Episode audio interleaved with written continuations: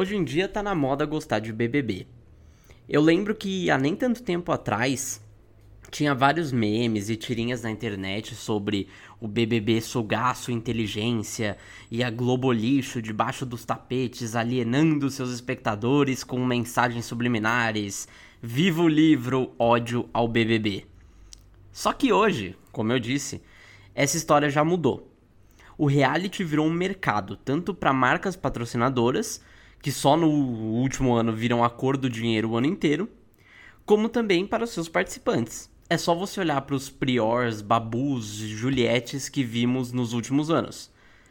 Mesmo se a pessoa já é famosa, o BBB passa pro Brasil inteiro. Então vai ter gente que não te conhece e vai acabar te conhecendo.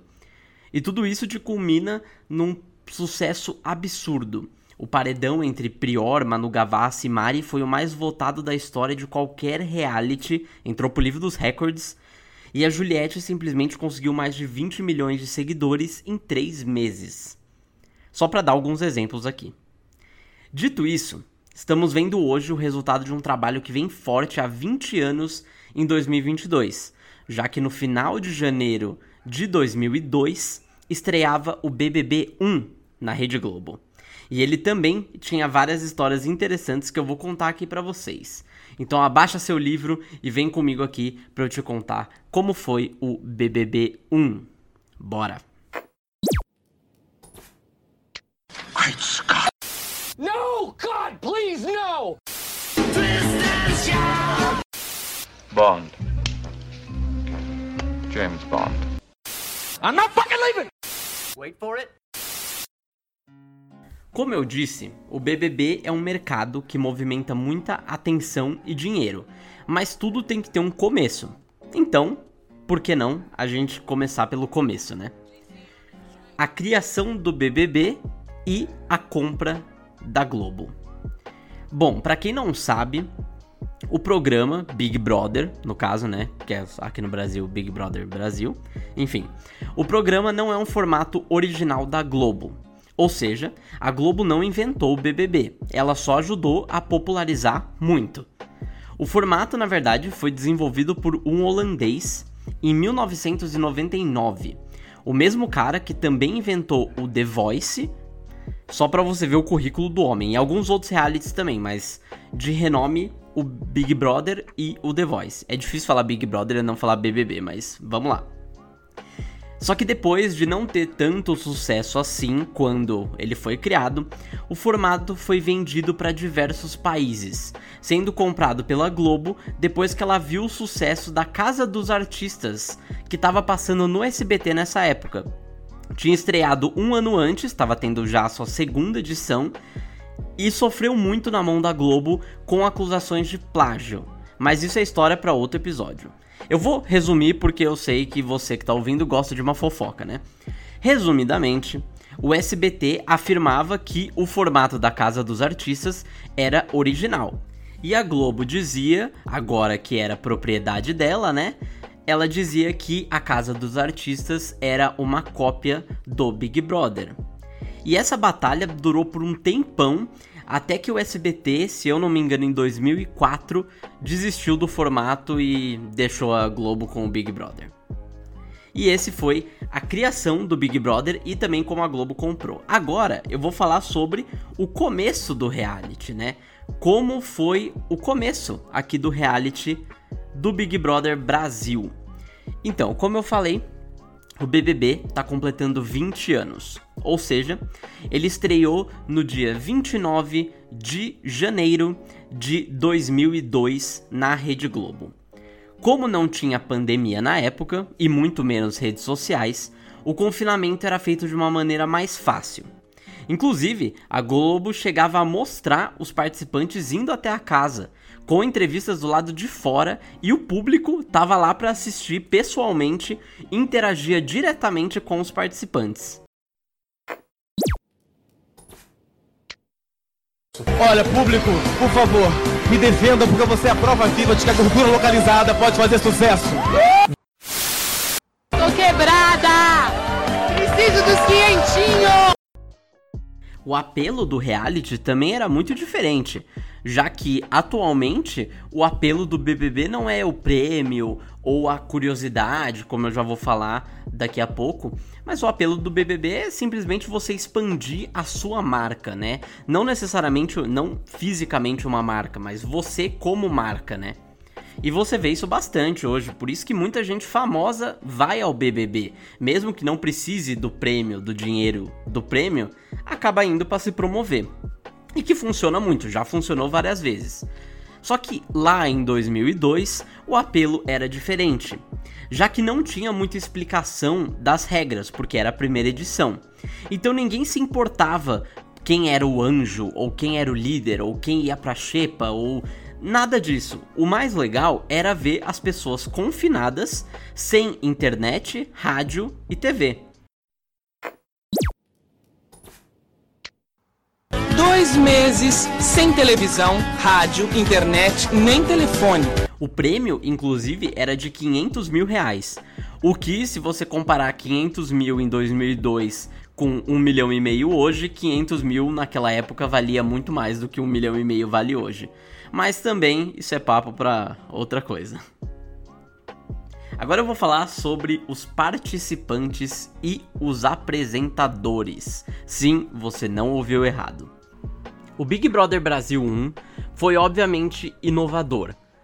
Por ser o primeiro, mas ele também tinha uma novidade interessante na sua apresentação. E funcionou muito bem justamente por conta da sacada dos seus participantes serem potenciais famosos e não famosos já formados, o que mudou muito, né, 20 anos pra frente. Que hoje a gente tem essa é, metade da casa é, são pessoas comuns, né, normais, e a outra metade são pessoas famosas. Lá naquela época eram pessoas que tinham o potencial de se tornarem famosas no futuro. O clássico Pedro Bial estava lá na apresentação, mas ele não estava sozinho. Ele dividia a apresentação com a Marisa Hort, humorista e atriz brasileira que foi responsável por várias gafes. Mas isso eu conto mais pra frente.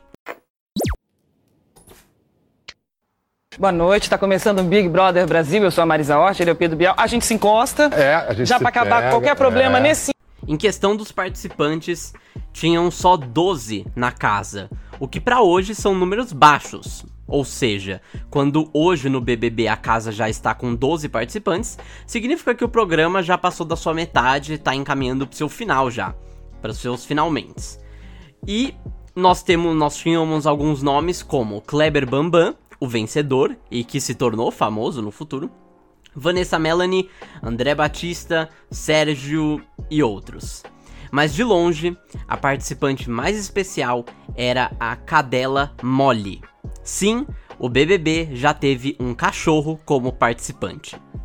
A ideia foi do próprio Boninho, que inclusive ele se arrepende muito de acordo com algumas entrevistas, e na verdade, a Molly era para ser mais como uma mascote do que outra coisa. Mas teve um problema com ela. Ela se tornou muito apegada com o participante Caetano, que coincidentemente também ficou conhecido como o primeiro eliminado do BBB da história. Então, logo quando ele saiu da casa, a Molly mudou muito o comportamento. E ninguém da casa dava muita bola para ela. Então ficou muito triste de assistir aquilo. Teve que ter uma intervenção externa para tirar a Molly de lá e o BBB nunca mais fez isso novamente. Agora eu vou falar, esse na verdade é o último tópico curioso, né, sobre o BBB 1 que eu vou falar, que é a primeira eliminação da história do BBB. Já que eu citei antes a primeira eliminação, eu vou falar um pouquinho sobre o que, que aconteceu. Isso aqui é tão bom que rende só um tópico, um tópico só para isso. Como eu citei, o programa ele não era só apresentado pelo Pedro Bial, mas também pela Marisa Hort, que não tinha experiência alguma com apresentações de programa. Tanto que quando eu falei quem era Marisa Hort, eu falei que ela era humorista, atriz, mas eu não falei apresentadora, porque ela não era. E foi ela que causou algumas gafes históricas que rodeiam essa primeira eliminação. Gafes essas que inclusive fizeram ela ser realocada para outro programa dentro do BBB para depois nas próximas edições ela não participar mais. Ela meio que fazia uma psicóloga do BBB que ia ao ar, se eu não me engano, nas sextas-feiras, pelo que eu dei uma pesquisada. E bom, agora para falar sobre essa eliminação em si e sobre as gafes que a Marisa Hort acabou cometendo, é, vamos começar falando sobre a, o anúncio do paredão. Que é o seguinte: antes do líder Sérgio, que era o líder da, da vez, né? Dizer quem ele indicaria ao paredão, a Marisa simplesmente deu um spoiler para todo o Brasil que ela indicaria o participante Caetano, que depois viria a ser o primeiro eliminado. Ela falou antes dele que o Caetano seria o indicado ao paredão. Depois de um tempo, já nos momentos de paredão, ela estava claramente nervosa, sempre cortando a fala dos participantes, mas um momento crucial foi o anúncio da eliminação. Ela simplesmente começa, começa a conversar com Caetano sobre o amor dele pela Molly, como eu falei, eles eram bem apegados um ao outro, e aí ela solta a seguinte aspa: Você tem que deixar ela ir na casa porque você foi o escolhido. E quando ele tá saindo da casa, ela ainda fala: Parabéns. Olha, a gente ficou mal acostumado com os discursos emocionantes do Pedro Bial, as observações do Thiago Leifert, mas sinceramente isso foi muito esquisito. Eu vou colocar aqui para vocês. Tudo bem, Marisa? É, agora chegou a hora, né? Mas Caetano, você vai ter que deixar a mole na casa porque você foi o escolhido. Também tem gente te esperando por aqui. Tá ok, então. Parabéns! Obrigado. Bom, mas é isso. Sobre o BBB, tem algumas coisas e agora eu vou falar um pouquinho sobre algumas curiosidades finais sobre essa primeira edição do Big Brother Brasil. A primeira curiosidade é que o termo paredão, que a gente ouve hoje todo dia, não foi inventado pela Globo e nem pelo criador do Big Brother. Na verdade, o termo paredão foi inventado pelo participante Adriano durante essa edição do primeiro BBB. E quando ele foi indicado, ele inventou esse termo. A Globo, na verdade, tinha outro nome para esse evento. Em 2002, a Globo não só teve o BBB 1, como também em maio já saía na Globo a segunda edição do BBB. Sim, a gente teve BBB 1 e BBB 2 no mesmo ano. Já que o programa durava muito menos, hoje dura uns 3 meses, lá era 2 para menos, assim, por aí. A cachorra Molly foi escolhida para entrar na casa por meio de votação popular. Você tinha que ligar e escolher entre dois cachorros para entrar na casa, Molly e Zeca. A vencedora foi a Molly com 52% dos votos.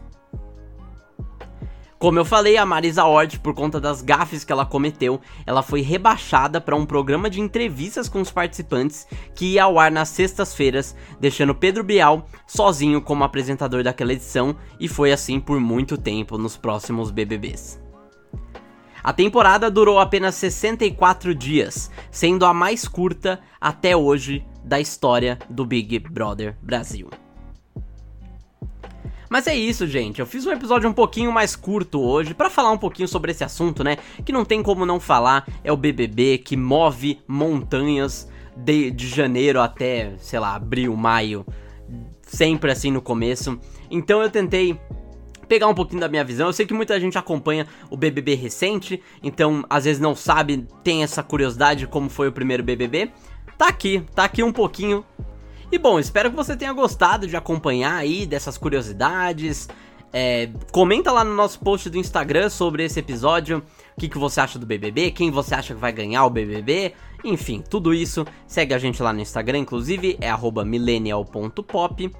E é isso, né? Vamos, vamos capitalizar em cima do BBB, né? Que isso que é bom. Mas enfim, gente, obrigado pela atenção. Espero que você tenha gostado do episódio. E é isso. Até a próxima. Tchau, tchau.